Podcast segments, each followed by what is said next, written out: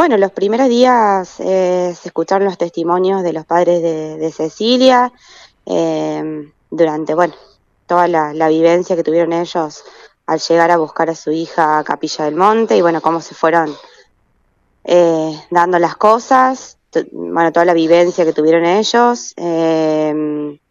y bueno, y en el día de ayer, bueno, comenzaron a, dar su testimonio este, los testigos, eh, bueno, fundamentalmente algunos policías y, bueno, en el transcurso del día de hoy también van a ser citados, bueno, policías, un familiar de Cecilia, eh, Viviana Rasta. Eh, Viviana Rasta es la, chica que, que, tuvo contacto con Cecilia y que la llevó a la casa de Mainardi, ¿verdad? Así es, sí, sí, sí. Es, es, muy importante ese testimonio también. Sí. Eh, doctora, ¿y hubo algún aportes de pruebas, algunas otras cuestiones que, más allá de los testimonios, que se vayan incorporando en la causa, en este juicio?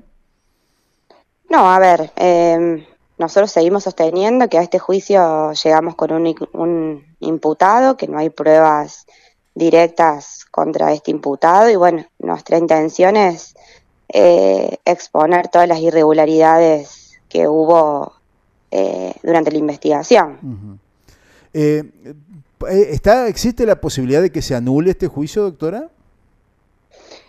A ver, no lo sabemos. La intención eh, nuestra, y yo en representación de la familia, es que haya una nueva investigación que apunte contra los verdaderos culpables. Bien. y en ese, en ese punto está Mainardi, ¿no es cierto?, en el objetivo de, de esa investigación. Sí, Mainardi, su entorno, y, y, nosotros creemos que, el accionar policial también eh, deja entrever que, que hubo, existió algún tipo de encubrimiento. No sabemos eh, a quién o a quiénes, pero, pero bueno, nuestra intención es esa, dejar expuestas todas las irregularidades eh, que cometieron desde la desde el accionar policial. Eh, doctora, y cuando hablamos de esta cuestión de irregularidades, este, ¿usted piensa que puede ser que eh, no tenga responsabilidad este Lucas Bustos o que Lucas Bustos sea parte de, la situación y que haya otras personas involucradas? Bueno, como lo decimos siempre, nosotros no, no estamos eh, haciendo una defensa ni, ni planteando que, Lucas Bustos es inocente, simplemente queremos pruebas concretas lo que quisiera cualquier familia eh, para, para, bueno, para tener certezas sobre la responsabilidad de una persona. Eh, ustedes saben que para condenar, más allá de las probabilidades, indicios y demás, hay que tener certezas.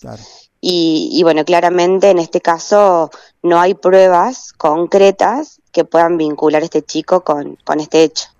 Doctora, esto se está llevando a cabo en, Cruz del Eje, pero en realidad la cámara que está eh, llevando adelante el juicio es de Villa Dolores, ¿verdad? Así es, sí, mm. sí.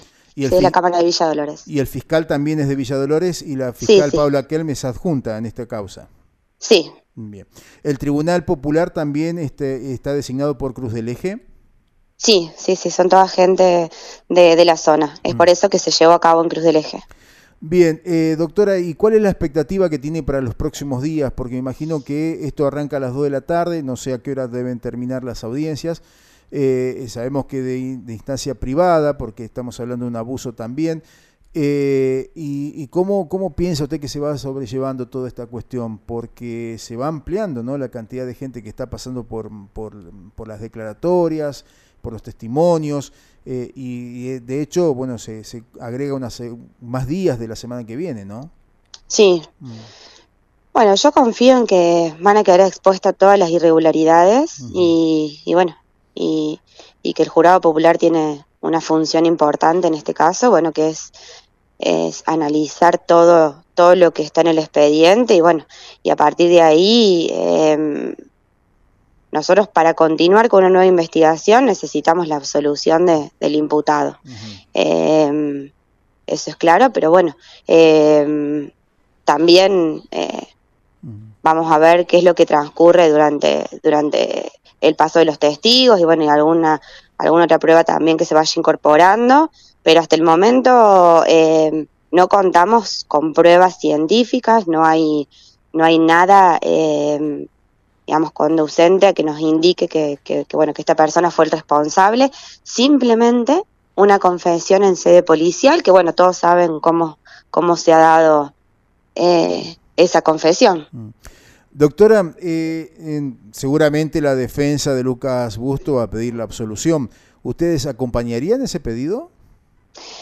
Si no tenemos las pruebas suficientes como para alcanzar el grado de certeza para, para condenar, este, posiblemente.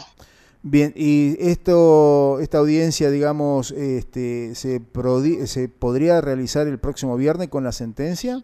¿O usted cree que puede haber alguna otra audiencia más? No sabemos cómo, cómo va a transcurrir, porque bueno, hay algunos testigos también que, que han sido citados varias veces y no han concurrido eh, al tribunal a dar su testimonio, así que bueno, estamos también viendo qué pasa con, con eso. Mm.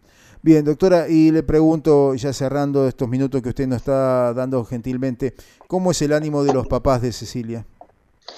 Los papás están, bueno, transitando esto con mucho dolor, mm. mucho dolor, eh, porque además, bueno, se suma el destrato que, que hemos sufrido, y digo hemos sufrido porque yo los he acompañado durante todo este proceso por parte del Poder Judicial en su totalidad, la verdad que eh, nunca han sido atendidos por la fiscal, nunca han tenido una una conversación, siempre han sufrido destrato, incluso en el día de ayer eh, tuvimos una situación particular ahí donde el personal policial no nos permitió el acceso a tribunales durante algunos minutos, así que eh, nada, cosas que, que, que, para ellos son difíciles de transitar. Mm.